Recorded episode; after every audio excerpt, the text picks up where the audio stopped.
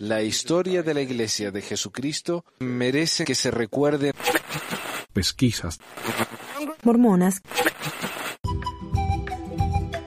Hola a todos, el programa de hoy eh, consiste en, en dos partes. Primero, voy a incluir la grabación que hice con un panel maravilloso, mi panel favorito. no, todos, todos son mis favoritos por igual. Eh, en el que hablamos acerca del caso este del señor Joseph Bishop, el presidente del CCM, que violó, eh, aparentemente violó a- al menos a una hermana, probablemente dos o más. Eh, y después de eso voy a incluir algunas cosas que yo grabé después del, de- del panel, porque se nos hizo muy largo, entonces yo grabé algunas cosas. Así que eh, si les interesa lo que tengo para decir, empieza como eh, la hora y diez por ahí. Pero el panel me pareció excelente, así que se los recomiendo. Si hay un programa que les recomiendo que lo escuchen entero, es este. Porque hay muchísima información que demuestra que la iglesia ha estado mintiendo, encubriendo y culpando a las víctimas, tirando a la víctima abajo del bus, como dicen acá, para defender su buen nombre. Pero antes quería mencionar lo de los nuevos apóstoles. Tenemos nuevos apóstoles en la iglesia. Dos miembros de la minoría, dicen acá los diarios, porque acá son todos, gringos. Entonces, si uno no es gringo, es minoría. Tenemos a un elder Ulises Suárez, de 59 años, ¿eh? uno de los apóstoles más jóvenes que, no- que nos han tocado. Y a un elder Gerrit Gong. Elder Suárez es de Brasil, nacido en San Pablo, pero aparentemente criado acá, no se ha vivido mucho tiempo acá en Estados Unidos. Y el elder Gerrit W. Gong, quien es hijo de personas de Asia, no, se dice bien aquí de, qué origen son sus padres, pero él ha nacido y se creó en California. Pero bueno, se ven como minoría, así que eso es suficiente. Yo le felicito a la iglesia por, por fin, después de 180 años, haberse puesto las pilas y reconocer que hay miembros de la iglesia que no son todos gringos, blancos y deleitables. Eh, espero que esto no sea solo un, una notita, así como diciendo, bueno, ustedes querían a un minoría, acá tienen, cállense ahora.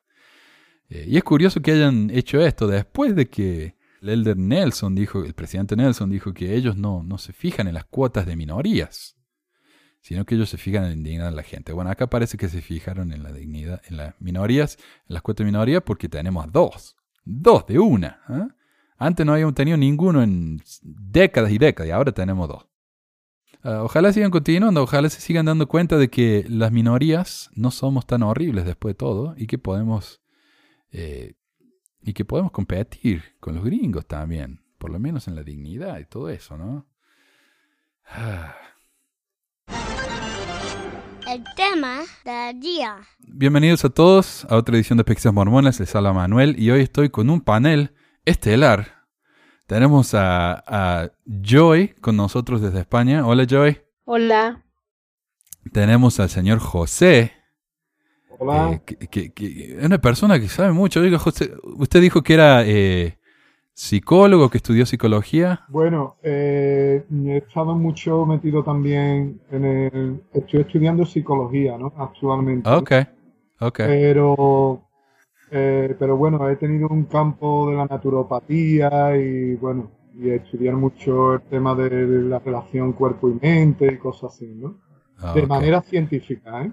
De manera Bien. científica. Y est- estudié allí en Estados Unidos. Vengo allí Ah, wow. y naturopatía, ¿no? Entonces mi naturopatía eh, que estudié yo allí es en plan científico, no es nada de esto de curandero ni nada de eso, ¿no?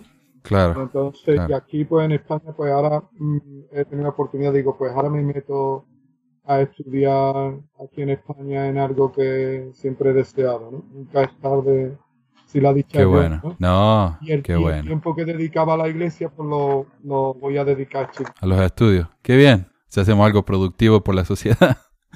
Ah, bueno, y, y José nos habla desde España y desde México tenemos a Meli. Hola Meli. Hola. Y Meli ha participado mucho en nuestro eh, grupo de pesquisas mormonas y me gustan las cosas que, que comparte, así que la invité a que participara con nosotros y me alegra que pueda estar aquí.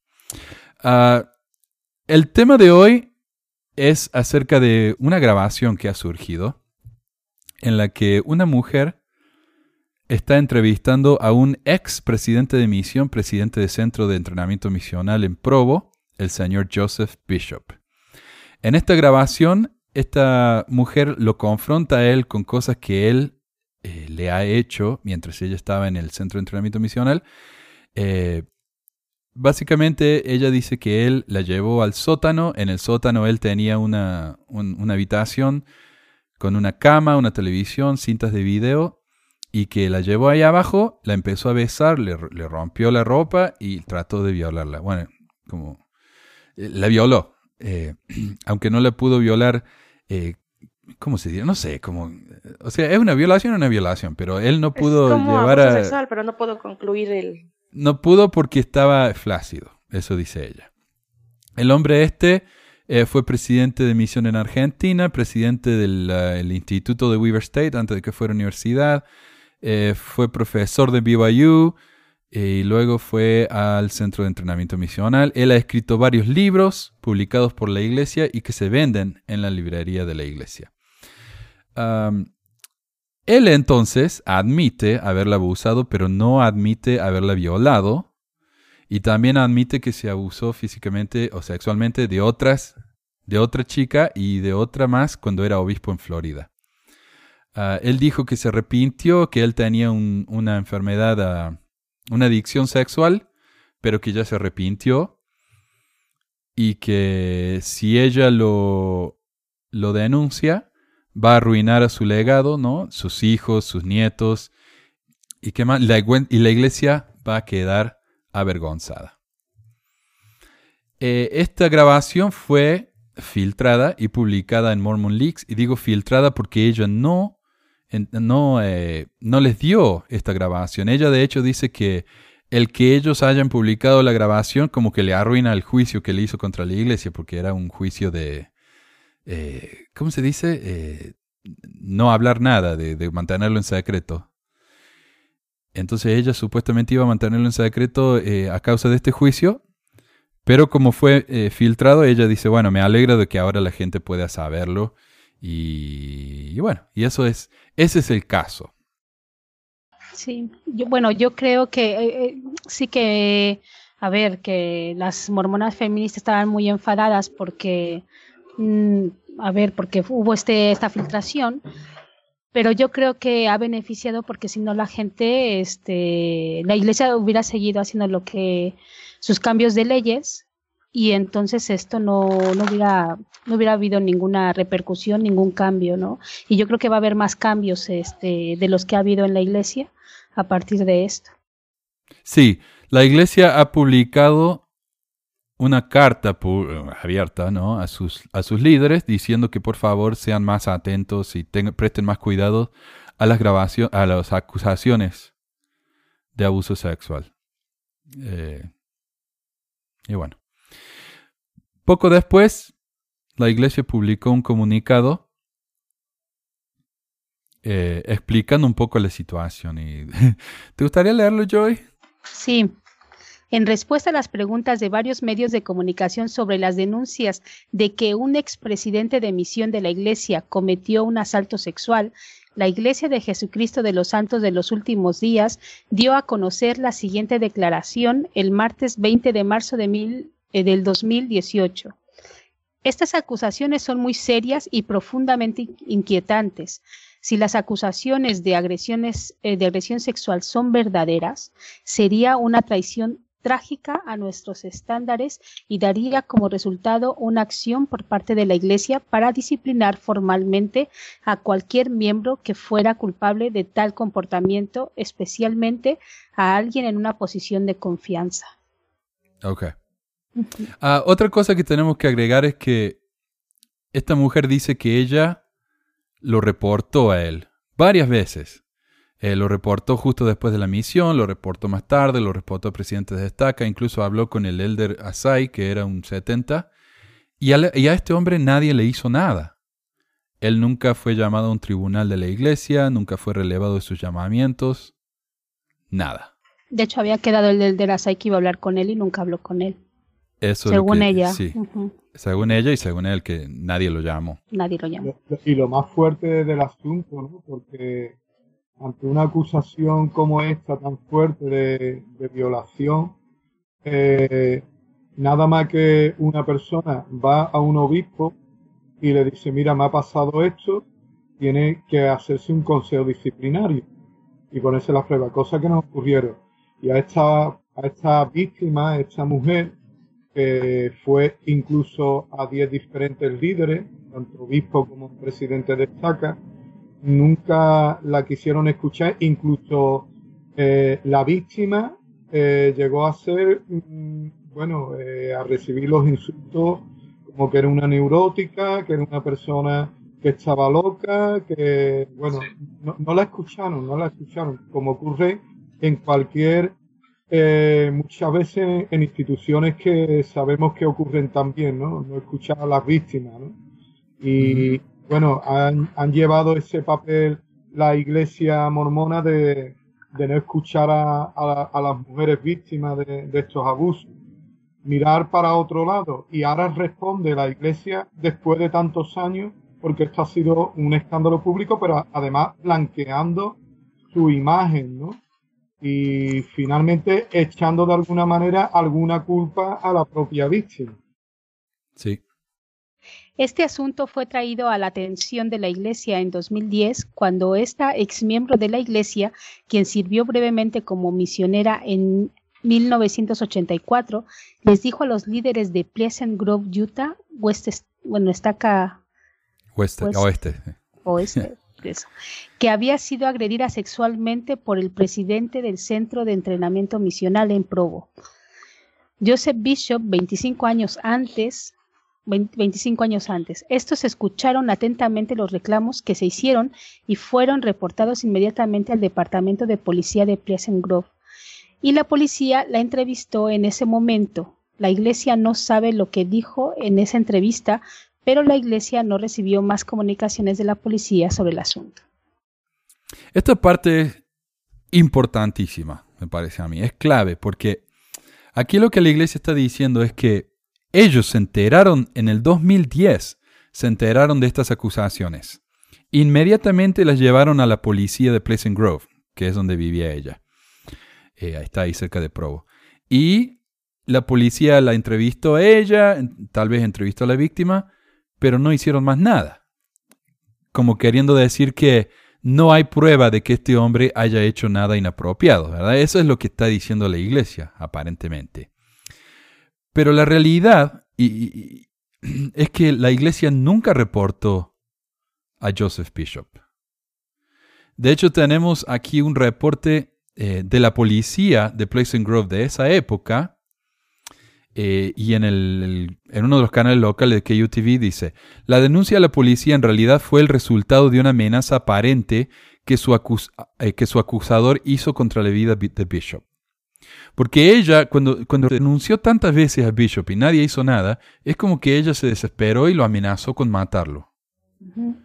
Entonces la iglesia no llevó a la policía la denuncia de la violación. No, lo que la iglesia fue, hizo fue, llevó la denuncia de que ella amenazó con matar al señor Bishop. Sí. Un, un, informe de la policía de Pleasant Grove de abril del 2010 afir afirmaba que el acusador había amenazado a una presidencia local de Estaca Sud. Cuando investigaron, el acusador le dijo a la policía que su amenaza estaba en la línea de humor y no era tan grave. Ella fue advertida por el oficial investigador y se le dijo que no se enfrentara a Bishop, pero no se tomaron medidas adicionales contra ella o Bishop.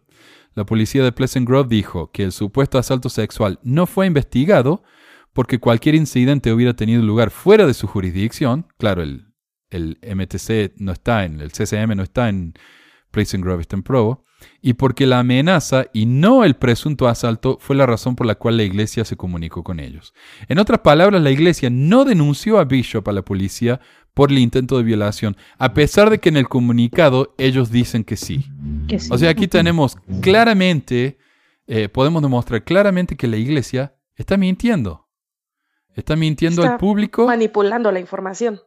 Exacto, porque ellos presentaron una denuncia, pero no están diciendo qué denuncia presentaron. Eh, Sin embargo, la policía no vio nada peligroso en la amenaza de esta mujer y decidieron no continuar investigándola. Por eso es que la iglesia nunca volvió a oír de la policía. No porque no hubieran encontrado nada en el comportamiento de Bishop, eh, sino porque no encontraron que la amenaza de su víctima era algo eh, para tomarse en cuenta. De hecho, la policía de BYU dijo que la única razón por la que ellos no presentaron un caso legal contra Bishop no es porque él no haya hecho nada, ellos afirman que eh, le creen a la víctima, sino porque el, ¿cómo se dice esto? El, eh, el estatuto de limitaciones había vencido. La prescripción, ¿cómo? Eso, El eso. delito. Si hubieran. Exacto, exacto. Entonces ahí tenemos un claro ejemplo de la iglesia encubriendo y mintiendo. Y no de una manera que uno tiene que andar buscando conspiraciones, teoría de conspiración. Está ahí, muy fácilmente demostrable de que este es el caso. Y algo que, que tiene que ver con la transcripción y con la grabación es de que ella le trata de recordar ese, esa parte de que ella llevaba una pistola y de que lo amenazó, que, que intentó matarlo. Y este, y él dice que no se acordaba, dice, pero entonces eh, son tus amigos los de que iban en, en las motos. Y dice, no, por Dios, ¿qué dices? Dice, ay, pues entonces sería, tal". Y dice, no, no, entonces estamos hablando de que le han intentado agredir más veces y posiblemente sea pues por algo, algo parecido. Entonces, más víctimas habrá, más víctimas habrá. Consecuencia de la desesperación, ¿no? Eh, que la, eh, o sea, nadie hace nada o, De que la iglesia no hace nada. Exacto, Exactamente, la exacto. institución que, en la que confían o confiaban, pues no mueve ni un dedo a favor de la víctima.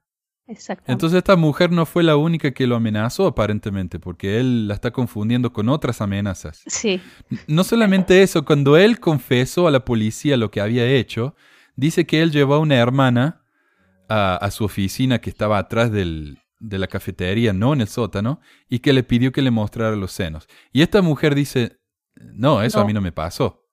O sea que No es- este tipo está confundiendo víctimas encima de eso.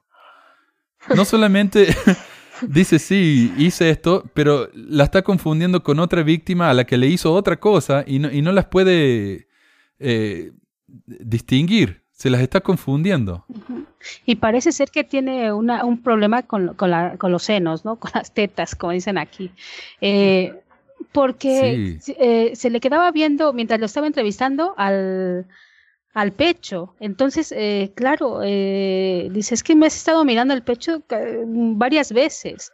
Y, Sí. y de hecho él en algún momento le dice, ¿te has hecho una operación de pecho? Porque antes no estabas tan, tan grande, ¿no? Y dice, no, lo que pasa es que he crecido. Le dice, he crecido, Claro, soy más claro. adulta, ¿no? Pero Y en otra ese cosa- punto, la, la iglesia puede tener en su cobijo a depredadores, o sea, porque o- a pervertidos, o sea, personas así. No, no es, porque, ok, somos seres humanos, eh, vivimos nuestra sexualidad, algunos sí, algunos no, como sea, pero finalmente estamos hablando ya de personas que la viven de tal manera que eh, se vuelven depredadores. Sí. O sea, sexuales. Y perjudican a los demás. Exactamente. ¿Y en qué punto la, la organización de la iglesia o la institución permite y da cobijo a estas situaciones, ¿no? Se vuelve como un caldo de cultivo para que los que están como enfermos o, o- o- o muy sanos y son muy malvados, ¿no? No sé cómo describirlos. O sea, pero para que esa clase de personas entren y encuentren un espacio ideal para que una figura de poder para abusar de esto. Exacto. Eh, La, la excusa que escucho yo de, de algunos miembros de la iglesia mormona cuando, cuando se ha estado hablando de esto, han dicho, bueno, es que eh, el hombre se puede equivocar. El obispo, el líder, el 70 que llamó a esa persona, se puede equivocar. O dicen bien, es que las personas se pueden desviar, ¿no?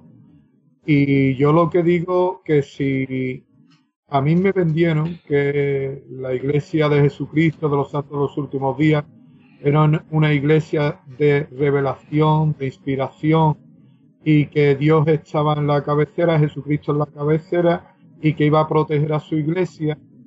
¿eh? Si, Él protege a su iglesia, eh, ¿cómo permite que sean llamados personas que tienen además eh, la, la tendencia eh, depredadoras eh, para abusar de, en este caso, mujeres, pero nos enteramos esta semana, por ejemplo, de un caso de, de uno que fue llamado a servir como, eh, como instructor en la primaria y abusó de niños de 2 a 6 años, niños que Oh, van a quedar marcados de por vida. Lo cual esto significa de que realmente una inspiración ocurre, también me dicen, es que esto ocurre en todas las organizaciones. Y digo, pues claro, ocurre en todas las organizaciones porque no está Dios ahí. Es una organización E- Exactamente. de hombres. Eso, eso que, que muchos usan para desacreditar otras iglesias, porque muchos miembros lo hacen, como no, en las católicas están los, pido- los pedófilos, Sí. o ahora lo que ocurrió con los testigos de Jehová, lo usan para desacreditar otras instituciones, pero ocurre también aquí. O sea, esto tiene de, de humana esta institución lo mismo que las otras. Eh, y, y a mí me parece repulsivo, porque es la única palabra que puedo encontrar, que la conciencia de los miembros esté tan dormida para decir es que se equivocan. O sea, eso no es un error de juicio, no es como, ay, decidí, este, híjole, no, Em, es una mentirilla, algo así, donde uno puede decir, bueno, sí, fue un error a lo mejor de juicio. Esas cosas ya son, o sea, para mí, desde mi perspectiva, si es que existe, es maldad pura. O sea, es, es abusar de la forma más horrible que se puede abusar de alguien. Entonces, esos no son errores de juicios, no son como, ay, No. a cualquiera le pasa, eso no le pasa a cualquiera. O como cuando dicen la iglesia es perfecta y los hombres no, los miembros no. Pero la iglesia acá está actuando de una manera muy cuestionable, ocultando cosas, no investigando acusaciones graves. Acá la iglesia está en falta, en error. Entonces no podemos andar disculpándola tan fácilmente. Y, un, y un ejemplo que además se cae con, con lo que llevan eh, estos 188 años predicando, de que sobre la inspiración de los profetas, de los videntes Sí. y tal, en el comunicado mismo, la iglesia admite que la policía es más capaz en su labor que la iglesia. A pesar de que la iglesia tiene 15 profetas, videntes reveladores, se supone que los 70, los presidentes de estaca y los obispos reciben también inspiración y revelación. Eh, ¿Qué pasó? Que esos 10 hombres al que acudió, esos 10 líderes mormones al que acudió esta víctima, ninguno fueron inspirados. Eh, usaron a la víctima como una persona que estaba enferma mentalmente. Entonces, eh, en esta declaración que hace oficialmente la Iglesia, la Iglesia está admiti- admitiendo que no tiene ninguna manera de encontrar la verdad de las cosas. Entonces no tiene revelación. No, no Porque- sabe cómo. Sí. Es- Sí, la iglesia, la iglesia no tiene forma de encontrar la verdad. Por eso tienen que recurrir a la policía, a abogados. eh, y sin embargo, ellos dicen que pueden hablar directamente con Dios. Oh, lo que iba a decir es que la iglesia siempre nos dice, bueno, pero a veces los líderes están hablando como hombres. Entonces, si tenemos profetas que no sabemos si están hablando como hombres y no sabemos si están recibiendo eh, inspiración, y si tenemos profetas que no pueden preguntarle a Dios en casos graves en los que Dios podría fácilmente resolver esto, eh, esto es un caso grave. Acá hay una mujer que está siendo, eh, su vida está siendo arruinada por un líder de la iglesia. A mí me parece que Dios podría haber eh, eh, actuado aquí. Hay un caso en el libro de Mormón donde uno de los tantos nefis resuelve un crimen preguntándole a Dios. O sea que Dios no es, no es lo suficientemente importante como para ignorar este tipo de cosas. No, Dios, según los mormones mismos, él puede actuar como testigo en un crimen. Y sin embargo, acá, en este caso, no, ellos dicen, nosotros no tenemos forma de saber la verdad.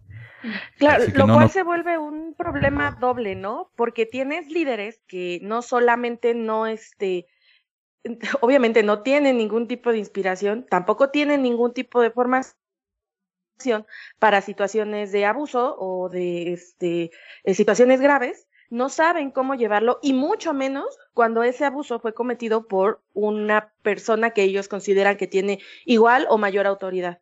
Así es. No están capacitados, son personas no capacitadas. Y luego, pues, aunque ahora es algo nuevo, aquí en España a lo mejor no tanto, quizá por la cantidad de números tan reducidos que cada vez hay menos, eh, pero mm, en otros lugares como en Estados Unidos, ¿no? Tú eso me lo podrás confirmar, ¿no, hermano? Que, que eh, cuando hay un miembro con problemas y tal, pues a veces lo mandan al psicólogo, ¿no? A un psicólogo a un, a un profesional, ¿no? Aquí en España no hay, ¿no? Te lo tienes que pagar de tu bolsillo y tal, pero normalmente los obispos, los presidentes de estaca, todo va, eh, quieren, quieren sanar y curar a las personas eh, para eliminar adicciones a través de la oración y del ayuno. De ahí, de ahí, de ahí no sale. De las oraciones. Acá también, José. Acá la, la iglesia tiene algo que se llama eh, servicios sociales del de, 10. Pero cuando uno va, no tienen psicólogos, tienen trabajadores sociales que trabajan de tiempo medio para no tener que andar dándole seguro médicos y trabajar a tiempo completo. Y esa gente son, trabajadores sociales, no son psicólogos. Ellos le pueden ayudar a uno un poco, pero no es lo mismo que ir a un profesional. Eh, y ellos no lo pagan a eso, porque acá la, la, medicina es carísima y por lo general los psicólogos no son cubiertos por seguro eh, de salud. Entonces es mucho dinero y la iglesia no va a pagar eso. Entonces, no, acá lo mismo. Si uno va, eh, lo mandan al obispo. ¿Y qué va a decir el obispo si no tiene ningún entrenamiento? Ellos se jactan de que tienen un clero no pagado. En mi opinión, sería mucho mejor si tuvieran un clero pagado, porque entonces el obispo tendría tiempo de ir a entrenamientos, prepararse, estudiar. Pero estos tipos no saben nada. Estos tipos van a trabajar 8 o 10 horas al día, salen del trabajo, se vienen a la capilla y tienen que escuchar por 2 o 3 horas más a los miembros contándoles sus cosas y ellos no tienen ni idea cómo ayudarlos. Están cansados, están trabajando gratis eh, tienen a su familia sola en la casa. Eh, ojalá fuera un trabajo pagado.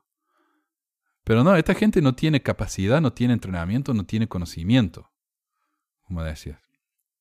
Eh, pero, pero, es, pero es curioso cuando llaman a algún apóstol o 70, ellos se aseguran de que estén muy bien capacitados, con grandes carreras y de haber trabajado en, en empresas para luego ocupar un puesto que al fin y al cabo se trata de, de gestionar una empresa como es la corporación de la iglesia.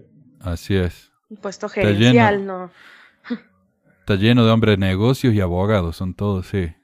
Sí, es verdad. Y médicos, cirujanos del corazón. bueno, sigo. Eso es relevante. Dale, por favor. Al mismo tiempo, la Iglesia remitió estas acusaciones a los líderes eclesiásticos locales de Joseph Bishop, esos líderes se reunieron con el señor Bishop, quien negó las acusaciones.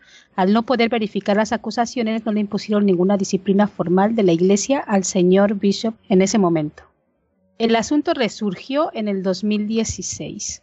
Bueno, antes de seguir, hay algo que en la grabación dice este, sobre su adicción ¿no?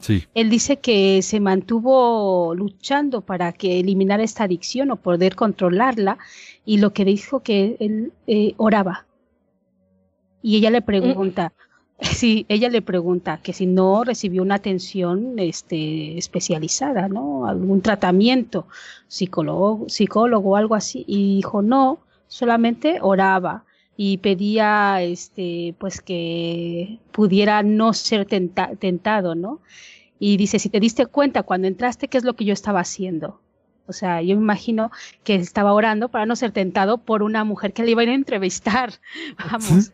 Entonces, eh, le dice, pero a ver, tú sabes que has hecho todo esto eh, y que has hecho muchas cosas y, lo has negado, o sea, eh, él admitió que, ha negado todas estas cosas y dice, bueno, pues podría considerarme como un hipócrita, ¿no? Entonces, pues eso es lo que son las personas que, que no confiesan o que no admiten sus, sus pecados, ¿no? Pues eres un hipócrita porque sabes lo que tienes que hacer y ya estás haciendo lo contrario un paréntesis, se supone que si la persona está, o sea, está consciente de esto y ha cometido más abusos, uno de los pasos del arrepentimiento tiene que ver con resarcir el daño, ¿no?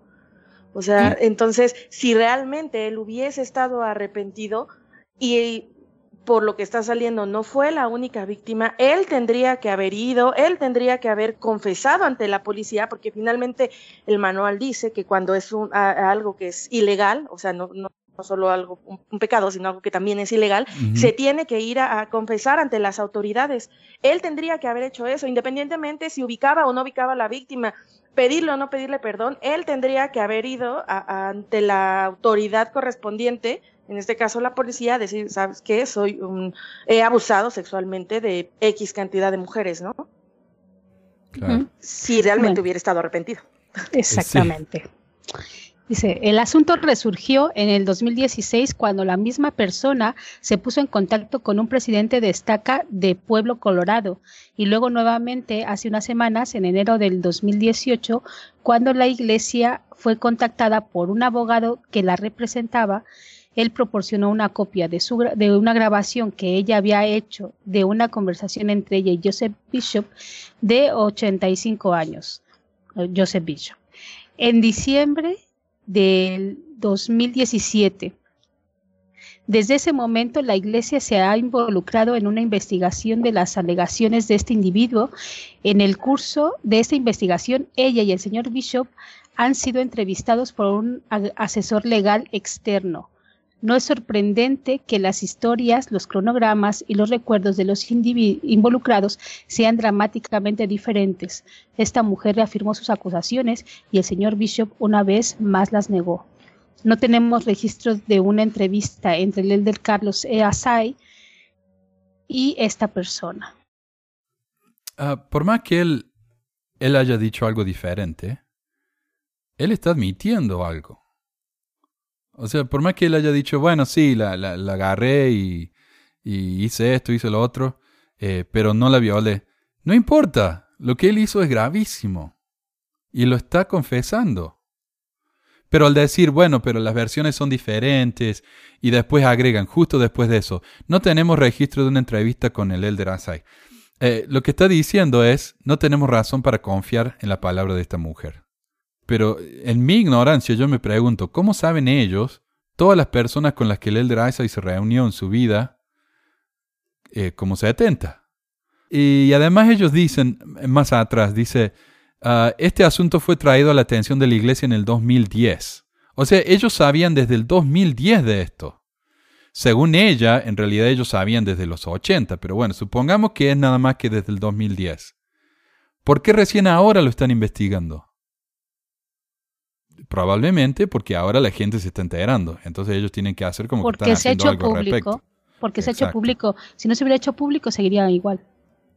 Claro, porque la moral en este caso no depende de si lo que ocurrió fue bueno o malo realmente, sino de si se sabe o no se sabe. O si vas a quedar mal a la iglesia. Exacto.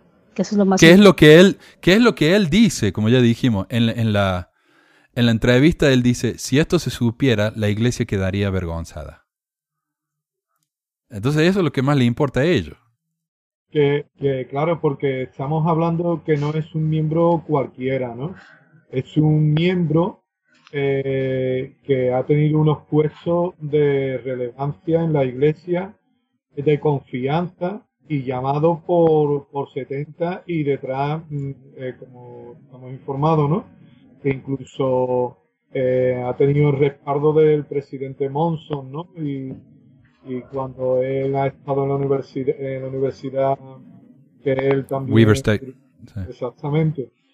Bueno, entonces es una persona que ha tenido cargos importantes de relevancia, como presidente de un centro de capacitación misional, de entrenamiento misional, allí en Provo, donde, donde hay muchos misioneros, ha sido presidente de misión, ha sido obispo y ha sido una persona que ha escrito muchos libros vendidos en las librerías de propiedad de la iglesia. Entonces no es cualquiera también, ¿no? Claro. Claro, y, es- y esto iba a dañar a la, a la imagen de la iglesia porque él mismo sabía de que la iglesia estaba informado de estos asuntos. Los líderes estaban informados de estos asuntos. Había, lo vuelvo a recordar, 10 diferentes líderes entre obispo y presidente de estaca que tenían conocimiento. Y entonces, si siguen el procedimiento de la iglesia, cuando una víctima o alguien acusa a una persona, ya hay que hacer un consejo disciplinario para aclarar estas cosas. Nunca lo hicieron, miraron para otro lado, porque esto iba a ser pues algo que iba a perjudicar a la propia iglesia porque ahí están involucrados eh, líderes de relevancia, ¿no? que eran Así es. responsables, Así es. responsables de ello. Exacto. Es que estaba pensando sobre la- lo vergonzoso. Digo, bueno, creo que lo que es más vergonzoso es esta actitud de tratar de encubrirse, porque entonces es eh, aceptar que estás que pasó algo malo y me parece aún más vergonzoso el tratar de taparlo que el decir sí, nos equivocamos, este, nuestros filtros, o sea, algo no está bien y entonces buscar hacer una modificación y creo que eso sería menos vergonzoso, la sociedad al menos lo vería como, no lo vería como una institución peligrosa que puede encubrir eh, pederastas o puede encubrir este, abusadores. Y, y bueno, quizá tendrían que estar más preocupados por eso, pero como se venden y proclaman ser el reino de Dios, pues eh, terminan, o sea, dices, pues qué, qué vergonzoso es el reino de Dios entonces, ¿no? Claro.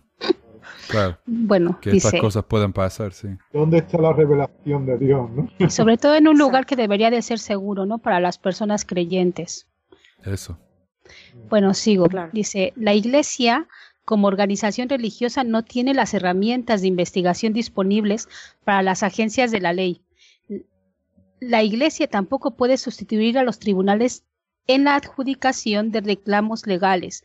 La iglesia tiene una gran fe en el sistema judicial en que pueda determinar la verdad de estos reclamos. Sin embargo, la iglesia se toma en serio su labor de responsabilizar a sus miembros por su conducta con respecto a las leyes de Dios y del hombre. Con ese fin, la Iglesia continúa su investigación de los reclamos de este individuo y actuará de manera consistente con su política de larga data de no tolerar el abuso. Y ahí está lo que decía José, ¿verdad? Es que dicen ellos, la iglesia como organización religiosa no tiene las herramientas de investigación disponibles para la agencia de la ley. O sea, ellos no pueden determinar una manera de encontrar la verdad, a pesar de que tienen una chorrada de eh, profetas y apóstoles. No pueden. Tienen que recurrir a la policía. De todas formas, no se le está, no se le está pidiendo que juzguen a la persona con respecto a las leyes de- del mundo. Se le está pidiendo que, que, que según sus leyes de la iglesia, juzguen a estas personas en un tribunal de la iglesia y que, y que no esté dañando a más gente. Porque tú lo sigues manteniendo ahí, pues seguirá dañando a la imagen y a más gente. Claro, ellos dicen, nosotros no podemos... A ver, ¿qué, qué- ¿cómo es lo que dice? La iglesia no puede sustituir a los tribunales en la adjudicación de reclamos legales. Nadie se No. está pidiendo. Nadie le está pidiendo eso, le está pidiendo que ellos lo juzguen según las mismas normas de la iglesia. No hace falta meterlo en la cárcel, tal vez eh, suspenderlo, excomulgarlo, lo que fuera. Pero ni siquiera eso hicieron. Ok. Normalmente, no- normalmente, y vuelvo a repetirlo, ¿no? Eh, eh, a cualquier miembro, eh, por decirlo así, que no tenga una posición relevante en la iglesia, pues le mandan una, una cartita, eso viene en el manual 1 para presidente de estaca y, de obispo del 2010, y lo dice claramente, una cartita donde dice, mira, usted ha sido eh, bueno, la palabra acusado no- eh, nos ha llegado noticia tal y cuanto que usted eh, ha tenido una conducta inapropiada eh, respecto a las normas de la iglesia y se le, se le invita a un consejo disciplinario. En este caso Claro. nunca se hizo, nunca se hizo, a pesar de que había una acusación, porque los consejos disciplinarios está hecho eso para averiguar sí o no. Y entonces, vuelvo a repetir, una vez se demuestra, y conozco muchos casos, que se demuestra de que no existe la revelación en la, en la iglesia como ellos dicen. ¿Dónde estaba Exacto. Dios en ese Exacto. momento? ¿Dónde estaba Dios? Incluso para proteger a futuras víctimas, ¿no?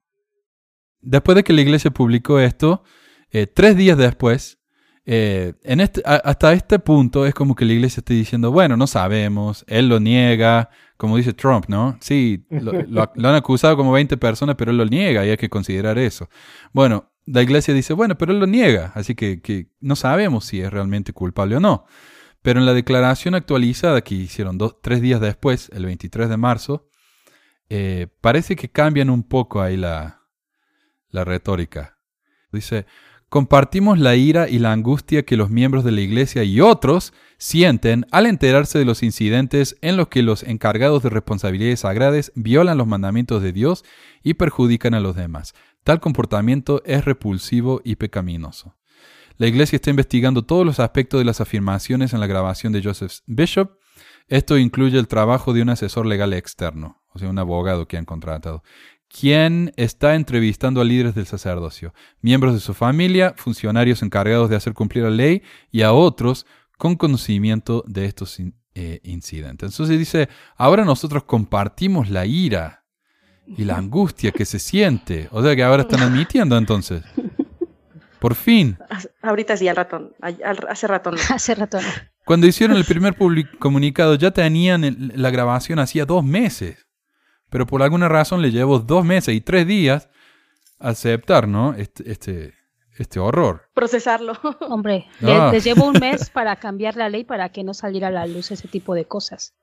Exacto. O, intentarlo, o intentar cambiar que la no fueran tomadas. Para eso sí que tuvieron tiempo. La, iglesia siempre ha rehuido, yo mm, al principio yo no lo entendía, ¿no? Al principio, bueno, durante mis casi 33 años como miembro de la iglesia, siempre pensaba, bueno, nos decía, no se puede grabar vídeos, audios en las reuniones sacramentales y tal y tal y tal, ¿no? Y yo decía, bueno, pero si en las conferencias generales se graba, mm, claro, ahí están medidas las palabras. Y bueno, quitando algunas excepciones que, que se han cogido algunos cambios, ¿no? Pero en, en las reuniones dominicales si sale un líder o en una conferencia destaca hablando algo que no se quiere que se escuche, o salga algún miembro, como pasó con esta chica que, dijo de que ella pues era lesbiana y que ella se consideraba hija de Dios y rápidamente le cortaron el micrófono. Así es. Se pudo grabar, pero no vea la que se lió luego con el tema de esa grabación porque fue incómoda. Y sabes que en ese, en el tema de la grabación esa también, ¿qué hizo la gente? ¿Culpar al obispo por haber, no haberle dejado a esta chica hablar? ¿Algo que la iglesia misma ha admitido? No, la culparon a ella. Dijeron, ah, ¿por qué la estaban grabando? ¿Por qué hizo eso? ¿Cuáles son sus intenciones? Seguramente de perjudicar la imagen de la iglesia. Exacto. Entonces, de nuevo, antes que nada, embarramos al nombre de la persona y no a la iglesia. Y acá mismo dice, eh, en lo que leíste, eh, Joy, dice, él proporcionó una copia de una grabación que ella había hecho en una conversación entre ella y Joseph Bishop en diciembre de 2017. En enero del 2018 la iglesia recibió esta grabación. Y en, y en febrero, el 5 de febrero, la iglesia trató de pasar un proyecto de ley eh, prohibiendo las grabaciones entre dos personas sin el consentimiento de los dos. Por ejemplo, si yo estoy hablando acá con, con Mel y, ella no sabe que yo la estoy grabando, eso es legal en Utah. Pero lo que la iglesia quiere hacer es que eso se convierta en ilegal. Y el reporte de la noticia dice, la Iglesia de Jesucristo de los Santos de los Últimos Días, la religión predominante en Utah y entre los legisladores, apoyó el proyecto de la ley poco después de su presentación, eh, diciendo que HB 330, el nombre de la ley, habría protegido las conversaciones entre los líderes y los miembros de la iglesia. Los grupos empresarios originalmente buscaban el cambio de la ley. Entonces, ¿quién quería cubrirse sus espaldas? Pasando esta ley, las corporaciones, las empresas y la iglesia. Y la iglesia. ¿Por qué? ¿Qué le importa a la iglesia si la gente se entera de lo que pasa en una entrevista eh, con un obispo? Si yo soy, por ejemplo, a mí el, entrevisto, el obispo me entrevista a mí y el obispo me graba y le comparte a todo el mundo las cosas que yo le dije, eso sería muy vergonzoso. Pero si yo me estoy grabando a mí mismo y yo comparto mi conversación con el obispo, a menos que el obispo haga algo horrible, ¿qué tiene de malo? Pero la iglesia no quiere. Y como dice José... porque entonces sería la cientología, ¿no? Cienciología. Sí. Que yo sé que graban todas las conversaciones. Ajá, ajá. No, pero a ver, este, que de, de, principio yo cuando escuché la que, querían aprobar esa ley, yo dije, bueno, se me hace un poco raro, digo, bueno, pues, ha habido varias grabaciones y a lo mejor, pues eso, quieren evitar que, que haya gente que esté grabando a los obispos o demás, pero, y si hay alguien que sea un abusador y lo están grabando, lo siento, yo creo que esto debe de salir a, la luz. Pero después ya vi, viendo lo que, que, lo que salió después en Mormon Leaks, yo dije, ah, esto ya empieza a tener un poquito de, de claridad, ¿no? No, no, Claro, fue, porque no fue algo que salió así de repente y que se les ocurrió de repente, no. Esto tiene un trasfondo. Sí, porque salen y salen y finalmente están perdiendo el control de la imagen de la iglesia, ¿no? O sea, están perdiendo el control sobre lo que el mundo puede ver eh, que ocurre ahí realmente. Ya no, ya no sirve con que tengas controlado a lo mejor algunos medios. Ya tienes el problema de que hay otras fuentes por donde puede filtrarse información que a ti no te conviene. Porque muestra la corrupción que tienes dentro de tu misma iglesia. Y, el comunicado continúa y dice, sabemos de otra mujer a quien se hace referencia en la grabación de diciembre, que informó a sus líderes eclesiásticos locales que fue abusada sexualmente por Joseph Bishop mientras se desempeñaba como presidente del Centro de Capacitación Misional. Cuando reportó el presunto abuso a los líderes locales de la iglesia en 2010, brindaron apoyo emocional y servicios de terapia profesional. Los líderes eclesiásticos locales del señor Bishop fueron contactados y lo enfrentaron con sus reclamos, lo cual él negó. Eh, y los líderes locales no sintieron que podían aplicar alguna disciplina de la iglesia al señor Bishop. Ahora, este es en el 2010, el mismo año en que la iglesia dice que se enteró de la acusación de la otra víctima. Entonces, ¿por qué la iglesia le creyó a esta mujer, pero no a la primera?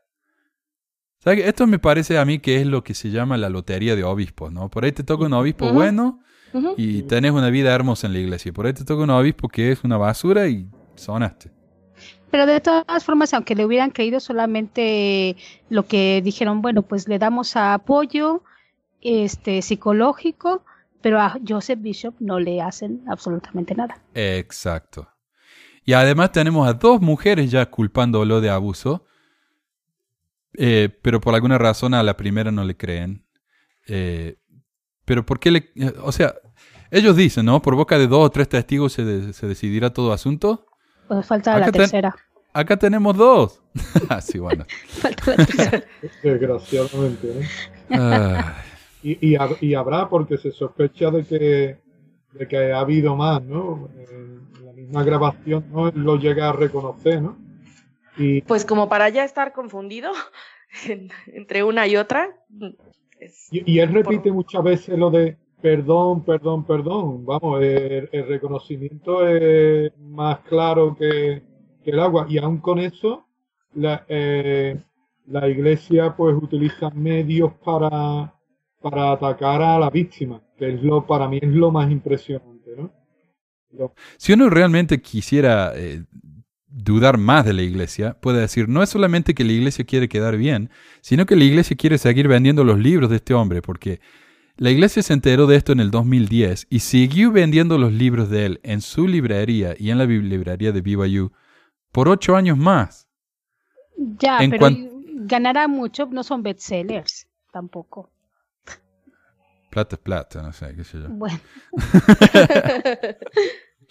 Para ello, ¿viste? O- Uno me decía hoy en YouTube, eh, si la iglesia se preocupara tanto por la plata, sacarían la iglesia acá de Argentina porque acá no ganan nada de diezmo.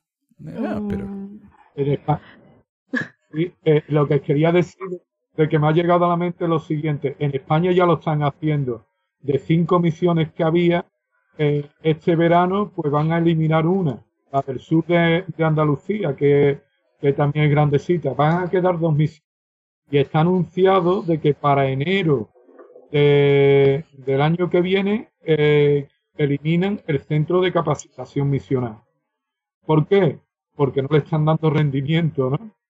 Y se centrará más la, más la obra, que es donde ha habido el pequeño crecimiento, en los países como está ocurriendo en África, ¿no? Donde está Ujú. habiendo un auge de, no solamente de la iglesia mormona, sino de todas la- las iglesias. El país sacó un artículo sobre, sobre ese tema, ¿no? De cómo las iglesias están floreciendo allí y se están aprovechando de las personas pobres y sin, y sin bueno, nivel educativo. Eh, un- con un nivel educativo bajo, ¿no? Entonces los sitios donde van, van, van eh, quitando cosas, ¿no? Y se van marchando, ¿no? O dejando Ah, los sí. mínimos. La iglesia en, en Chile, que es tan grande, decían que Chile era el segundo o tercer país con más miembros en el mundo, van a cerrar el centro de capacitación misional ahí. Exactamente, también. Así que- Bueno, y continúa y dice, el miércoles la iglesia junto con medios de comunicación recibió el informe policial sin editar de la policía de BYU, el que incluía una admisión de conducta sexual inapropiada. O sea, e- en el que el mismo Bishop admite de su crimen. Estamos comprometidos a hacer cumplir la responsabilidad por lo que ha ocurrido. El abuso sexual no puede ser tolerado en la iglesia. Continuamos instando a nuestros líderes a tomar muy en serio los informes de abuso.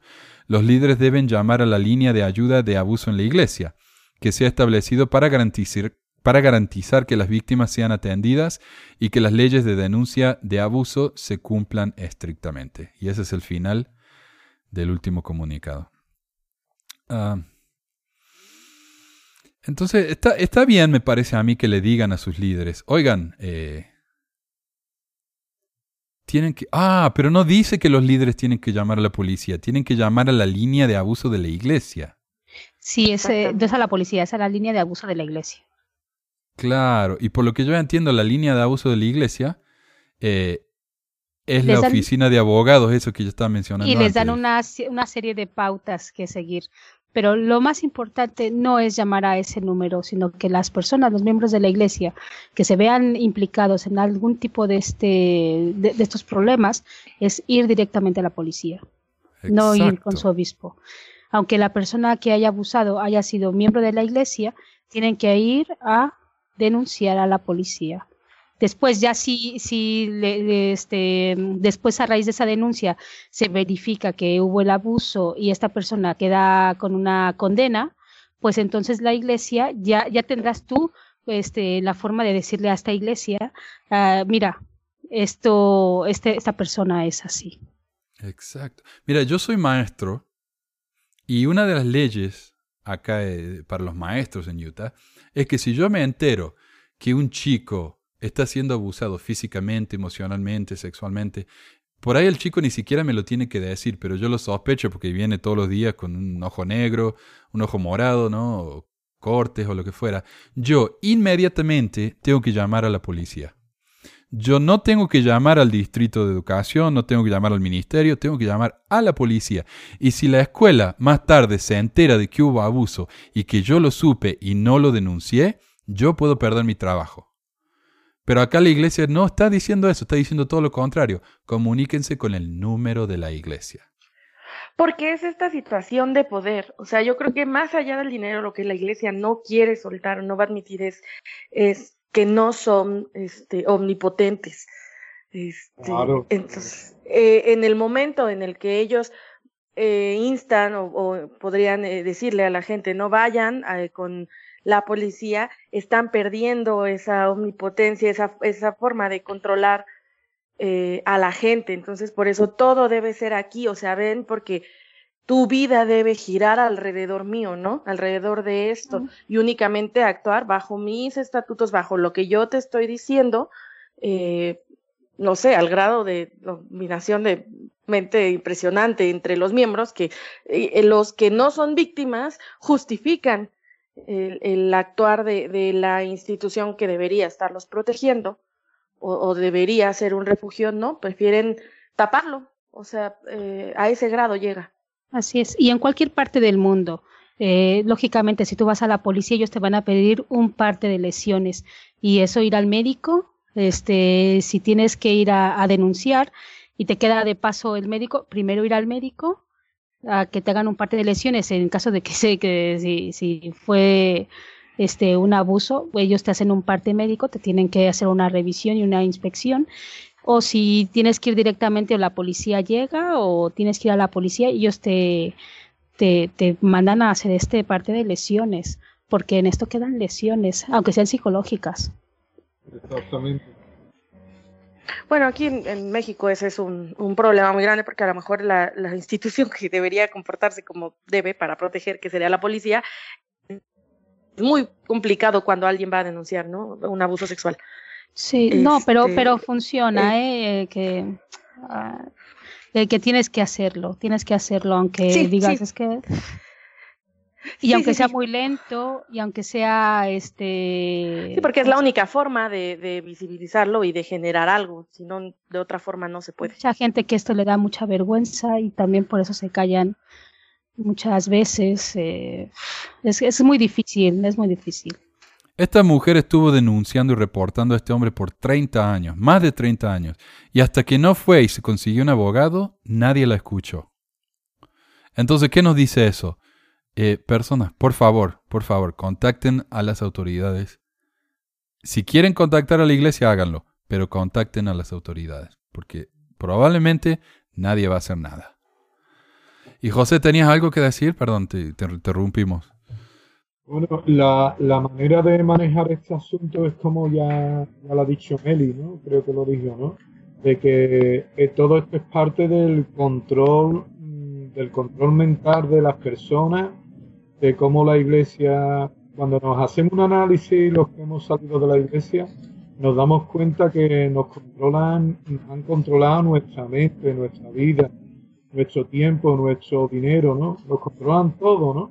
incluso cuando salimos de ella, ¿no? Aunque nos borren nuestros nombres eh, en las oficinas de la iglesia, siguen ellos manteniendo eh, todo, todo sobre nosotros allí en sí, sus sí. archivos, ¿no? Que es algo que además eh, en España sería un delito, ¿no? Porque está lo que es el, tema de la privacidad y el que uno tenga acceso a ser informado de que tú tienes un archivo, cosa que no nos informan, que enteran luego mm, eh, por ahí, dice, ¿cómo esto es posible? Pues no, no te borran totalmente. Pero volviendo al caso este, lo que a mí me, me preocupa también, aparte de que los miembros pues, pues no, no están seguros, la verdad, en la iglesia mormona no están seguros porque es una corporación, es una organización de, de personas, de hombres, y al fin y al cabo pues, pues, eh, ocurren casos como estos. Pero lo más fuerte es que eh, los mismos miembros, yo digo pues claro, cuando uno ha sido miembro de la iglesia, entiende de que te arraiga tanta esa creencia que, que tú mismo puedes decir, no, esto no puede ocurrir. Si a mí me enseña que la iglesia es verdadera, que en esta iglesia se recibe revelación, inspiración, eh, la culpa no es del líder, la culpa es de la, de la persona y culpan a la persona y hacen a la víctima como la culpable, como le ha pasado a esta chica y como le pasó a, a la otra chica que, que, que además pues denunció una violación en la Universidad Mormona de BYU y, y, y, y no la creyeron, la atacaron, eh, le- vamos, y, los comentarios que tú lees en internet, hasta de la página esta que es subvencionada por la iglesia, ¿no? Eh. Supuestamente, Mormon, Mormon ¿no? Que vamos, es que justificaron hasta eh, el ataque de violación contra esta chica, ¿no? Hasta que el don dinero, que es muy importante en la iglesia, llega a la puerta y le dice, mira, si no se hace unos cambios de la universidad sobre estos temas, las normas que tenéis puestos, las acusaciones sobre una persona que además ha sido violada aquí, vamos a quitar los fondos. Y empieza a hacer lo que ha hecho en el pasado, ¿no? Quitan la poligamia porque le iban a quitar las propiedades de la iglesia. Eh, se encuentra también con el problema de las personas de color de raza negra y en el 78 pues le dan el sacerdocio a las personas de raza negra por la misma eh, situación de encontrar de que se va a encontrar con problemas económicos y, y pérdida de fondos estatales, ¿no? Y pasa lo mismo, ¿no? Y entonces lo que, lo que a mí me repugna es de que las personas que son víctimas dentro de la iglesia acaben siendo pues, pues bueno, las personas más malas del mundo entero y en este Culpadas. caso pues, las personas Exacto. culpables, como en este caso, que las cosas que yo escucho son horrorosas de los miembros hablando sobre esta persona que ha sido violada, que ha sido abusada, ¿no? Y, y, la, y la culpan a ella, la culpan a ella. Mi- mirando para otro lado, mirando para, bueno, y, y llamándolo como a- algún, algunos de los líderes la llamaban a ella, que estaba loca, que era una neurótica. De todo le dijeron a la pobre mujer el calvario que la ha dejado marcado de por vida y cómo Dios puede permitir eso si esta es su iglesia verdadera, ¿no? Como, como dice, ¿no? Y todo llega a la conclusión, es una iglesia de hombres, llevada por hombres, hombres blancos y norteamericanos. Y no tan deleitables. No tan deleitables. no tan deleitables. Eh, no, no diga eso, si no te van a, te van a acusar de, de frívola como a mí. Te dije Bueno, que a mí me, me- me han acusado de todo, ¿sabes? Eh, Eso, eso es el final de la declaración y ya hemos estado hablando por una hora. Así que no sé si ustedes tienen alguna, algún otro comentario que quieran hacer. Pues eh, solamente eso, que, que tengan el valor las personas que, que hayan tenido algún problema similar y que vayan a la policía, que los que, que se lo cuenten a la- una de las personas que más que más confíen. Si eres un menor, pues a, a tus padres. Si eres un poquito más adulto, pues a tus padres Sí, o a tu no, sí. mejor amiga, amigo y que te acompañen, ¿no? Si, para que te den apoyo y que te ayuden. Eh, que dejemos de, de, de echarle la culpa a las víctimas, ¿no? Eh, Hay veces que yo vi tantas eh, lo que decían, ¿no? Que es que ya es mayor de edad, que no podía haberse defendido. Además, este, tenemos que luchar hasta la muerte por nuestra, ¿cómo se llama? Por nuestra virtud, Virtud, como sí. dice eh, Spencer W. Kimball. Entonces ella no hizo lo suficiente porque tenía que haber muerto en el intento. Entonces, perdona. Este, y, y así muchas personas, ¿no? O no, no estén diciendo esas cosas porque no te fijes en las cosas malas porque te vas a perder. Eh, tienes que solamente fijarte en las cosas buenas. Ya, pero entonces estás dándole la espalda a la víctima. Exacto. ¿no? Mm, Yo creo también que es eh, importante el hecho de que una víctima es por, por eh, entendido, o sea, la palabra es alguien que no tiene las herramientas para enfrentar lo que le está ocurriendo en ese momento y por lo tanto es, víctima, víctima de otra persona, víctima de las circunstancias. Y tristemente la, la forma en la que la, Iglesia Mormona como institución está, eh, está hecha, como institución está hecha, se presta para que haya muchas víctimas porque les, arrebatan en muchos casos o, les nublan en muchos casos su capacidad para responder ante la autoridad o para responder a la autoridad y, no cuestionarla y permitir situaciones. Entonces, eh, estas personas que, que no tuvieron las herramientas físicas, psicológicas y emocionales en su momento para reaccionar ante lo que les estaba ocurriendo o para defenderse o, lo, o hicieron lo mejor que pudieron, y, y sobrevivieron a esa, a esa situación, obviamente con secuelas, porque las trae, porque es, es natural, eh, no, no, no deben sentirse eh, culpables y, y yo creo que es importante que eh, estar alerta. Eh, mucha gente dice, bueno, ¿por qué, ¿por qué siguen hablando de esto? ¿Por qué persiguen ¿no? a, a la iglesia este, cuando ya salieron? Solo déjenlo. Justamente por este tipo de cosas, porque hay gente adentro que, que son víctimas. O sea, y que es bueno que, que sepan que afuera hay, hay más allá, ¿no? Y que hay muchas cosas que se pueden señalar para evitar estas situaciones. Eh, o por lo menos, pues para brindar algún tipo de soporte o de apoyo.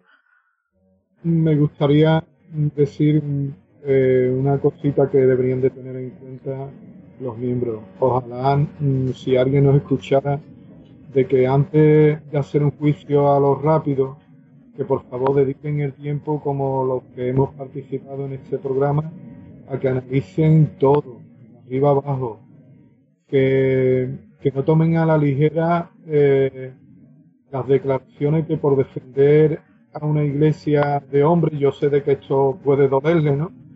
Pero han actuado como hombres y que deberían de, analizarlo todo de arriba abajo, no culpar a esas víctimas como se han dicho aquí, ¿no?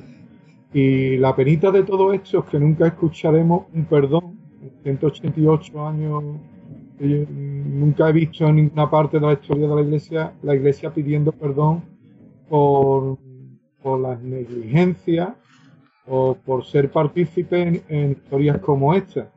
Ni siquiera en cuando ocurrió lo del asesinato de un Medium, ¿no? ni siquiera se escuchó un perdón a las víctimas, ¿no? Y, debería también, mm, si por lo menos ese perdón a, las víctimas como, como esta pobre mujer que, que la han machacado. Me da, me da pena como la han machacado, ¿no?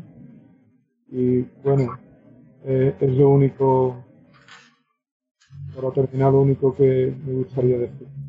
Bueno, muchísimas gracias a todos. Entonces, eh, le agradezco muchísimo por su tiempo y por su sabiduría y espero que nos hablemos pronto.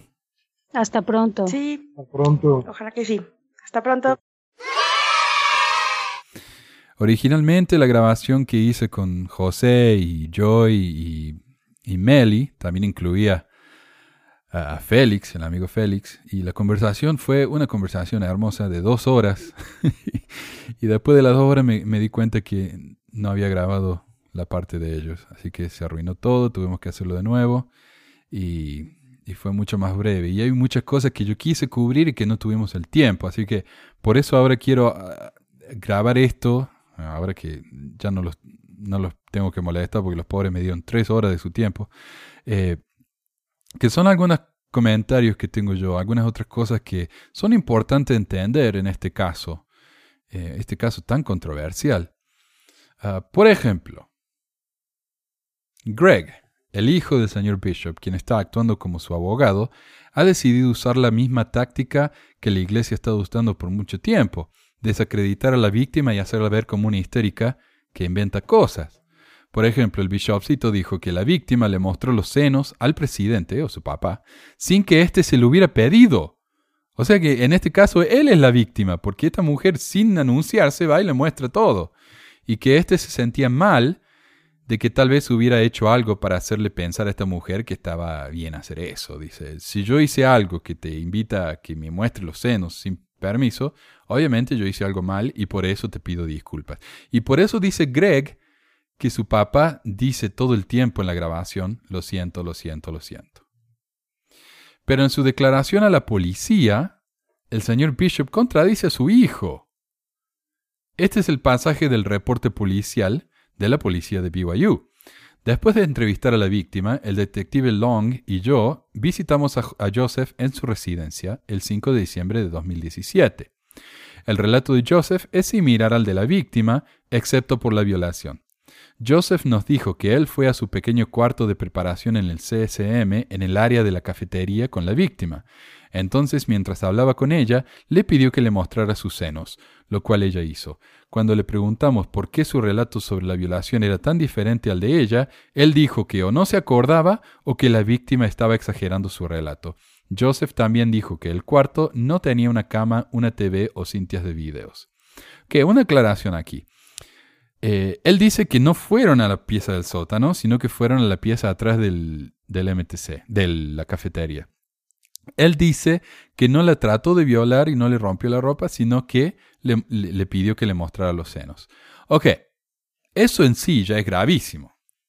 El problema es este. La víctima que hizo su grabación pública, ella dice que ese no es su caso.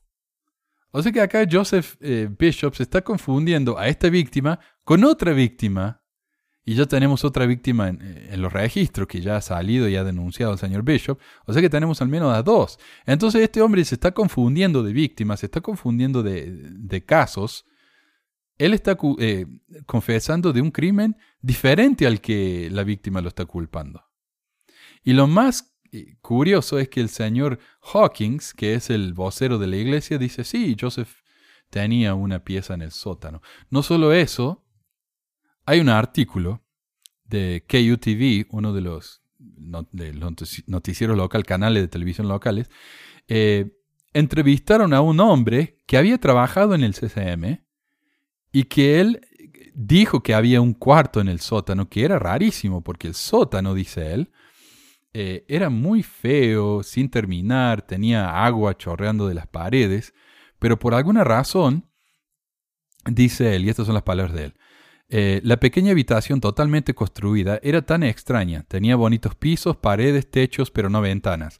Parecía casi cualquier otra sala de entrenamiento en el CCM, con la excepción de la cama, por supuesto. Era realmente extraño y totalmente fuera de lugar. El ex empleado le dijo a 2 News que se sintió obligado a compartir su experiencia después de escuchar la historia de la acusadora de Bishop. Dijo, no hay ninguna razón en el mundo por la que debería haber sabido que esa habitación existía y ninguna razón por la que alguien debería haber estado en la habitación a solas con él. Cuando se le preguntó acerca de estos nuevos detalles, Eric Hawkins, portavoz de la Iglesia de Jesucristo de los Santos del Último Día, dijo sí, Joseph Bishop tenía una oficina secundaria en el sótano del CCM pero las personas que hemos entrevistado que estaban familiarizadas con la oficina reportan que no tenía una cama. O sea, él está confesando, él está tratando de hacerle un spin, ¿no? Tratar de explicar, sí, había, pero no había una cama. Eh, sí, pero existía. Y tenemos a otro testigo que ha dicho en público que la pieza tenía una cama. El reporte policial continúa. Después de revisar y considerar cuidadosamente el caso, he llegado a la conclusión de que no puedo buscar cargos criminales contra el señor Bishop.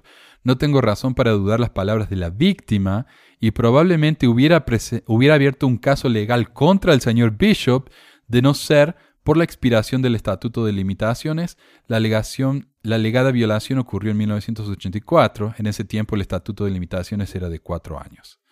O sea, uno después de esos cuatro años si uno se entera de que alguien comete un crimen, no le pueden hacer nada porque ya se cumplió el estatuto. Además de esto, KUTV reporta que Bishop proporcionó una lista de casi dos docenas de incidentes en los que afirma que la misma mujer presentó acusaciones falsas contra individuos y compañías. Esos incidentes incluyen alegaciones supuestamente falsas de violación, evidencia sembrada y lesiones personales. Algunas de esas reclamaciones incluyen documentaciones y otras no. Entonces el señor Bishop, Bishopcito, está acusando a esta mujer sin pruebas. Tiene pruebas de algunas, pero de otras no. El abogado de Idaho, Craig Vernon, representa al acusador de Bishop.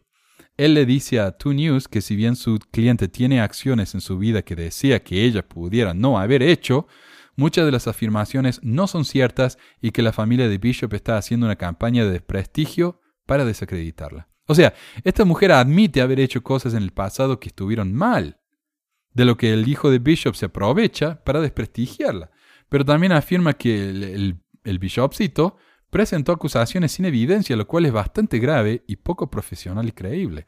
Hablando con el amigo Ryan eh, McKnight, yo le dije, mira, mi problema es que hay acusaciones en contra de ella. ¿A quién le creemos entonces? Y él dijo, mira, ella podría haber sido una asesina serial, y eso no quita que Bishop haya hecho lo que hizo.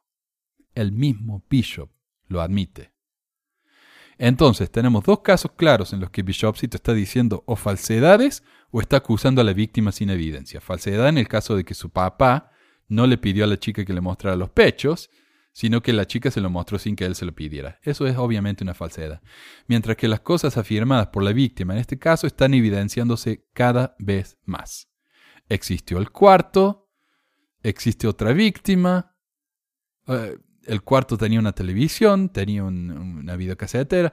Entonces, ¿a quién le creemos? ¿A un mentiroso develado o a una víctima de violación que capturó en audio a su, a su violador, confesando al menos parte de su crimen y quien le confesó a la policía su parte en el abuso? Es importante también notar de dónde vino la crítica a esta mujer.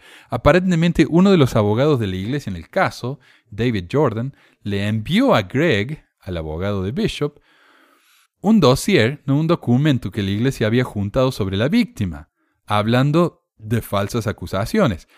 o sea, la, iglesia puso una carpeta junta con el, el reporte criminal de esta mujer, los trabajos de los que fue echada, cosas así. O sea, la iglesia dice que ellos no tienen los recursos de andar encontrando información, los recursos que tiene la policía, pero sí tiene los recursos para eh, encontrar el historial completo de la víctima. O sea, cuando ellos quieren, pueden eh, encontrar este tipo de cosas. Eh, bueno, tiene su antecedente penal, trabajo que perdió. O sea, la iglesia utiliza una estrategia usada por corporaciones que quieren ensuciar el nombre de sus acusadores. Filtrar información irrelevante con el único propósito de hacerles perder credibilidad y verse quedar mal. Es lo mismo que están haciendo los mormones fieles y lo mismo que hicieron en el caso de Maddie Barney, que mencionó José en el programa, la chica que fue violada en BYU. Recordamos que en ese caso, Barney fue llamada a la oficina del Código de Honor para averiguar si se había metido en una situación inapropiada y si merecía ser expulsada después de haber sido violada. Esto causó tantos problemas en los medios que el tema se publicó en los diarios nacionales, en los noticieros nacionales, y la Iglesia se vio en peligro de perder sus fondos monetarios del gobierno federal por violar el título 9, una ley que exige la protección de los estudiantes en el campus. Entonces, si yo quiero abrir una universidad y quiero recibir plata del gobierno, yo tengo que cumplir la ley. Y una de las leyes es el título 9. Entonces, cuando yo no protejo a esta chica como me lo requiere el título 9, yo estoy poniendo a esa plata en peligro. Porque recordamos, Maddie Barney no fue la única víctima de esto. Esta era una política que la iglesia eh, practicaba de manera consistente. Barney decidió contar su historia porque para ella y para cualquier persona con medio cerebro, el castigar a un violador es mil veces más urgente que el castigar a alguien que tome alcohol o que viole un toque de cuerda y vuelva a la habitación un poco más tarde de lo requerido. Y recién después de que el gobierno amenazó con tocarle los bolsillos a la iglesia, decidieron hacer algo al respecto. Y no mucho después, cambiaron las reglas diciendo que las víctimas van a ser siempre protegidas, como lo requiere el título 9, o sea, no es algo maravilloso que está haciendo la iglesia, simplemente está cumpliendo con la ley, y que no se las va a interrogar para determinar si estaban rompiendo el código de honor en el momento en que fueron violadas. Ahora, lo peor vino después, cuando los mormones eh, decidieron defender a la iglesia, diciendo que tal vez Maddie no era tan inocente después de todo que si hubiera cumplido los mandamientos, no le hubiera pasado esto, bla, bla, bla. O sea, en su caso, a diferencia del caso de Bishop, a Barney le creyeron que fue violada. Pero trataron de embarrar su nombre insinuando que tal vez se merecía lo que le había pasado. Hay una chica que es famosa entre, entre los que siguen mi grupo y eh, se llama Regina Márquez. Esta chica hasta trató de insultar a Barney diciendo que ella había tomado drogas y que se había emborrachado, y para justificar lo que decía, eh, Regina compartió un artículo en el, que se en el que se confirmaba eso. Lo que no se dio cuenta Regina, o lo que no se molestó en asegurarse, es que ese artículo era sobre otra chica y otro caso de violación en BYU. O sea, ellos ni siquiera se toman la tarea de investigar eh, de que le estaba difamando con la información correcta. Porque lo importante no es llegar a la verdad. Esta chica fue violada o no. Esta chica fue revictimizada por la iglesia o no. No, lo importante es defender a la iglesia, cueste lo que cueste, embarrando a quien uno tenga que embarrar. Mormon Sud, un sitio mormón eh, financiado por la iglesia, publicó un artículo llamado La verdad sobre la estudiante violada en la Universidad Mormona, en el que incluye cosas como lo siguiente. En Estados Unidos se ha vuelto muy común que parejas de estudiantes denuncien a sus parejas por violación, cuando han habido alguna ocasión en que las relaciones sexuales han sido de mutuo acuerdo. Con esto no estoy tratando de excusar al transgresor porque es claro que una persona es violada así su transgresor haya mantenido relaciones sexuales anteriores con su víctima. Simplemente trato de ser objetivo. Muchos estudiantes podrían estar violando el código de honor de mutuo acuerdo y eso iría en contra de lo que ellos se han comprometido a respetar. O sea, eh, no está diciendo él, eh, pero ¿qué pasó? ¿La, iglesia actuó mal? Eh, ¿Hubo algún caso de algo inapropiado? No, los estudiantes, los estudiantes hacen cosas malas. tengan cuidado con los estudiantes. Esto es simplemente falso. De hecho, y como voy a mencionar, los estudios han demostrado que entre el 2 y el 6% de las denuncias de violación son falsas. Así que, eh, lo que quiere decir que entre el 94 y el 98% de las acusaciones de violación son verdaderas. Así que eso de que se ha vuelto muy común denunciar falsamente es mentira. Y el artículo este de Mormon Sud continúa. Me pregunto por qué los medios no han reportado la fuente principal de este penoso acto. En ningún momento el presidente de la Universidad Mormona acusó a la joven o, o la culpó por lo ocurrido, sino todo lo contrario, la defendió y le brindó ayuda. De acuerdo con un comunicado de la Universidad Brigham Young, publicado en byu.edu, cuando un estudiante reporta un caso de abuso sexual, el estudiante es referido inmediatamente a la oficina de título 9 y tiene la opción de reunirse con un coordinador. Ese estudiante eh, recibe información sobre sus derechos y opciones como víctima por escrito. El comunicado aclara que una investigación del título 9 no se lleva a cabo para acosar o revictimizar a la víctima. Ok, es verdad que no la acusaron de lo sucedido y que, el presidente de la universidad la culpó. El presidente de la universidad ni, hizo un comentario de esto, se escondió en su caparazón, no dijo nada. Y, y es verdad que la investigación de la oficina del título 9 no se hace para acosar a la víctima, pero el artículo ignora que la investigación de la que se queja Barney y todo el mundo, y que impidió, una investigación que impidió que ella pudiera registrarse para tomar clases hasta que la investigación se terminara, era del código de honor, no del título 9. Y si a alguien no se le permite no tomar clases porque fue violada, ¿eso no es revictimización? ¿Eso no es sospechar al menos de la dignidad e integridad de la víctima? Pero el artículo en sí no lo dice todo. Lo peor viene en la parte de los comentarios. Samuel, un hombre, un hombre, obviamente, habla de cómo ser mujer correctamente. Cuando dice, el profeta Thomas S. Monson ha hecho bastante hincapié y ha hablado bastante en cuanto a la modestia y a la manera de vestir de las mujeres, sobre todo de las mujeres de la Iglesia de Jesucristo de los Santos Últimos Días. Las mujeres hoy en día se visten de manera muy sensual y provocativa. No todas, pero sí la mayoría, lamentablemente dice. Y según lo que dicen los profetas del Señor, eso no está bien, ya que cuando las mujeres se visten de forma muy sensual, carnal y provocativa, despiertan deseos de lujuria en nosotros los hombres y nos tientan demasiado, nos tientan hasta la muerte. Parece exagerado, dramático así. ¿Y cómo sabe él que Maddie se vestía apropiadamente o no? Él no sabe. Entonces, ¿qué miércoles está hablando? Otro comentario dice, no entiendo por qué la chica tiene tanto problema con el código de honor del campus, que hasta ha armado una campaña que entienda que las reglas son reglas aquí y en China, y que si se infringen debe, debe haber un castigo. Y si la joven argumenta que no habló por miedo al código de honor y a sus consecuencias, pues fácil y sencillo, es porque lo desobedeció y debe pagar por ello, ya que si hubo una violación, es otro tema muy distinto. Y ahí el transgresor debe pagar las consecuencias. Que no quiera mezclar una cosa con otra y con la pena y el dolor de todos los corazones, pero tiene que asumir las consecuencias de sus actos. Nuestro Padre no cambia sus mandamientos solo porque a algunos se nos haga fácil no llevarlos a cabo y hagamos berrinche porque los cambie. Entonces, muy claramente nos está diciendo que ella no denunció la violación porque era probablemente culpable, sabiendo que si ella no hubiera roto el código de honor para nada, el código de honor igual hubiera abierto una investigación en su contra. Eso es automático. Y cuando el código de honor abre una acusación en contra de alguien, todo el mundo se entera porque no me puedo registrar para tomar clases.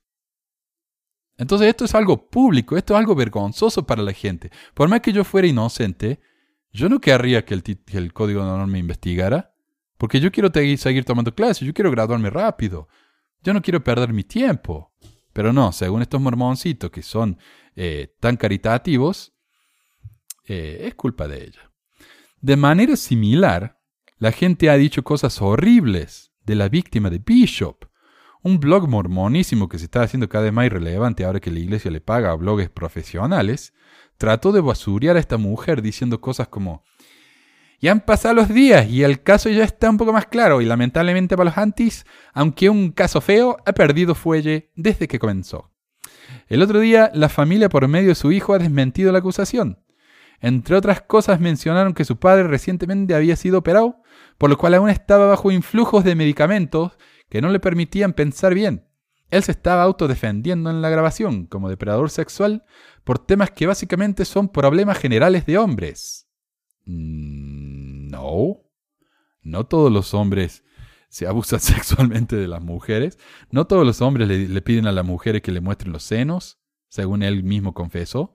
No todos los, hombres llevan a una mujer mucho menor y, de la que uno es la- una autoridad y la encierra en un cuartito en el, en el sótano. Eso no lo hacen todos los hombres. Yo no sé de qué habla este hombre, pero si él lo hace, yo diría que la esposa tiene que tener cuidado. Y después aclararé este punto, pero el punto más importante, revelaron que la acusadora tiene antecedentes anteriores de buscar compensaciones económicas al denunciar ataques sexuales que la policía había desestimado, además de inventar enfermedades y cosas así, por lo cual ya había sido condenada por la justicia. En resumen, la mujer tenía sus temas también. Y aquí quiero hacer una mención rápida de algo que me, he me ha venido molestando desde hace mucho, desde que el caso empezó. Las acusaciones del abogado de Bishop han dicho que esta mujer hizo un montón de cosas horribles, las cuales demuestran que es una persona de no confiar. Pero ella ha venido acusando a Bishop desde el 85. Y no solamente ella, sino otra hermana también. La iglesia se enteró en esa época de que Bishop hizo esto porque esa mujer habló con el Rasai, un miembro del quórum de los 70. O sea, la iglesia dice que, que no sabía de esto hasta el 2010. La iglesia lo sabía desde 1985. Además, los problemas de mentiras y crímenes supuestamente cometidos por esta mujer son de después de su problema con Bishop. Es de extrañarse que algo así pueda arruinar a una persona al punto de tratar de llamar la atención de las maneras más autodestructivas. ¿Podemos mostrar un poco de compasión por una mujer que admite estar rota, quebrada, que no es nada, que no puede ser amada por nadie a causa de lo que este viejo enfermo le hizo? Y sigue. Él acepta comportamiento inadecuado y ser un depredador sexual, pero cuando habla de eso, habla de que es un depredador por masturbarse y por masajear espalda de mujeres. No, no, no, no, no. Él no dice ser un depredador por eso. Él dice ser un depredador y que además siempre ha tenido problemas, tales como la masturbación, los pensamientos malos y cosas así. Desde los seis años él dice que tiene pensamientos como este. Yo no sé el resto de los oyentes varones, pero yo a los seis años miraba los almanaques con mujeres desnudas de mi papá y no tenía idea de qué estaba mirando, o por qué él querría tener algo así. O sea, la reacción normal de un chico de esa edad no es excitarse. Eso no es normal. Pero acá Bishop nos está admitiendo que ese es su antecedente. Sigamos. Pero aún más interesante está el hecho de que la mujer, en mi opinión, exagera bastante en su acusación sobre Bishop. No digo que la violación sea algo que no se debe exagerar, pero la mujer comenta que, entre otras cosas, que fue violada por su padrastro cuando niña, que tuvo un hijo producto de otra violación, que posteriormente envió en adopción en la adolescencia, y que además se casó con un hombre que la había engañado una docena de veces. Pero de todo esto, lo peor, peor, peor de lo peor, y que destruyó su vida entera, etcétera, etcétera, fue el intento de violación de Bishop. Básicamente le rompió la blusa, le rompió los panties, bajó sus garments y trató de violarla, cosa que no ocurrió por un episodio de impotencia.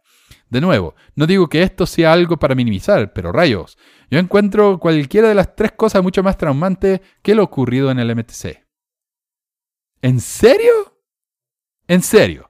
Ser violada de chiquita, cuando tal vez ni tenía conciencia de lo que le estaba pasando, es más traumático que ser violada por un hombre que se supone ser un representante de Dios en la tierra, cuyo trabajo principal es proteger a sus misioneros y asegurarse de que estén bien, creciendo espiritualmente y todo eso.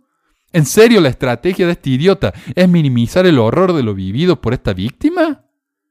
Los argumentos que avanza esta bestia peluda más adelante son de la misma calaña, así que no tengo interés en seguir dándole aire. Pero al menos les da una idea de cómo se está tratando de representar a una mujer, a esta mujer, para hacer quedar bien a la iglesia. En la página de Mormon Sud se hicieron los siguientes comentarios. Un tal Alex Mar Marín, quien se considera a sí mismo el epítome del raciocinio, dice: ¿Por qué opinamos para juzgar dramáticamente? ¿Qué ganas U con esto? Tratar de agravar más la confusión. ¿Eres un cercano de la hermana que es víctima? ¿Tienes pruebas contundentes de lo que realmente pasó para opinar algo sobre estas cosas? El opinar algo sobre el asunto está bien. Afirmarlo sin base ni pruebas claras ya te hace un criticón que busca perjudicar a otros así nomás para justificar tu inmundicia. El caso aquí fue que el expresidente del CCM bajó al pasillo de las hermanas donde circulan y la vio a ella en paños íntimos en los cuales ella lo tomó como abuso y él la reprendió según fuentes porque en el CCM tenía normas sobre los pasillos en no transitarlos en paños íntimos. Ella fue a denunciar el acto en lo cual las policías no hizo caso alguno porque no fue una acción fuerte de abuso físico, para aquel entonces el abuso verbal no era considerado delito. Como seres humanos cometemos errores y juzgar a alguien sin base es de los peores que podemos hacer porque nos aleja de la caridad. Recuerda esto en el día del juicio, sin caridad no somos nada. Seremos desechados si no desarrollamos este atributo. Y él dice esto después de haber acusado a la víctima de una historia que acaba de inventar. En el pasillo del CCM. que la mujer cuando él la vio lo acusó de abuso. ¿De qué está hablando este hombre? Pero no, él, él investigó, así que él sabe. Y después agrega el marín este. No hablo por hablar, averigüé, me tomé mi tiempo antes de opinar deliberadamente, porque muchos aquí están aseverando que era un abuso sexual cuando en ningún lado, ni siquiera ella en su denuncia, afirma abuso físico.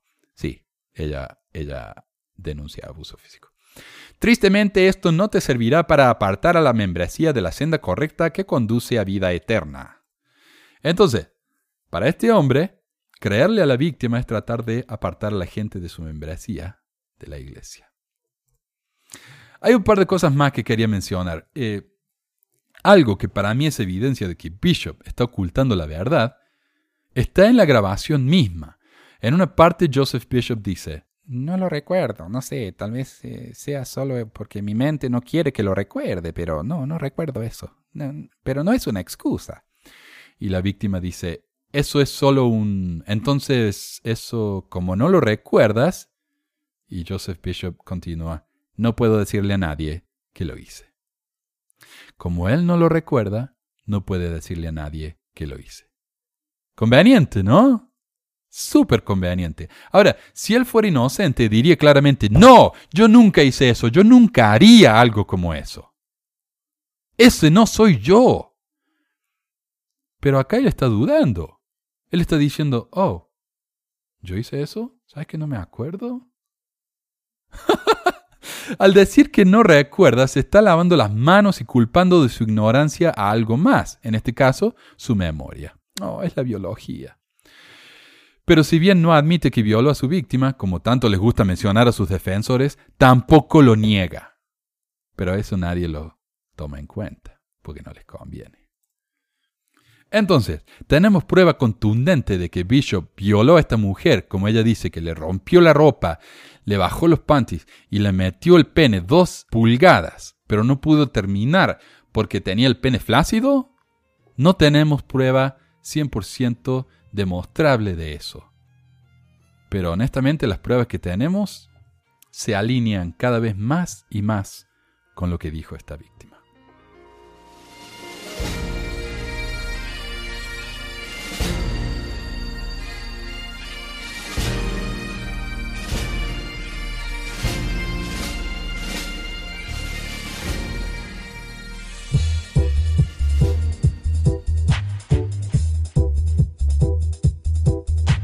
Gracias por escuchar esta edición de Pesquisas Mormonas. No se olvide de visitar nuestro website en pesquisasmormonas.com o pesmor.com y nuestro blog en pesquisasmormonas.org o pesmor.org. También tenemos un grupo de Facebook donde la discusión siempre es animada y si tiene un comentario, pregunta o hate mail, puede enviarlo a manuel.pesquisasmormonas.com. Y si por alguna razón ha abandonado la iglesia y ya no sabe qué hacer con todos esos miles de dólares extras, ahora que ya no paga el diezmo, le agradeceríamos si nos envía uno o dos dólares por medio de Patreon en patreon.com barra o en paypal.me barra para ayudarnos a cubrir los gastos de domain y hosting del podcast. Muchas gracias de nuevo y hasta la próxima semana. La música del comienzo del podcast es la canción de la primaria Historias del Libro de Mormón por Clive Romney. La canción previa a esta es la obra El Profeta del ex de Acevedo y esta es la versión de la banda Roosters de la canción de la primaria Palomitas de Maíz. ¿Por qué ayudar a pesquisas mormonas para que mi papá pueda parar los websites del podcast? Y de los videos. Gracias. Pues quizás hormonas. Pi, pi, pi,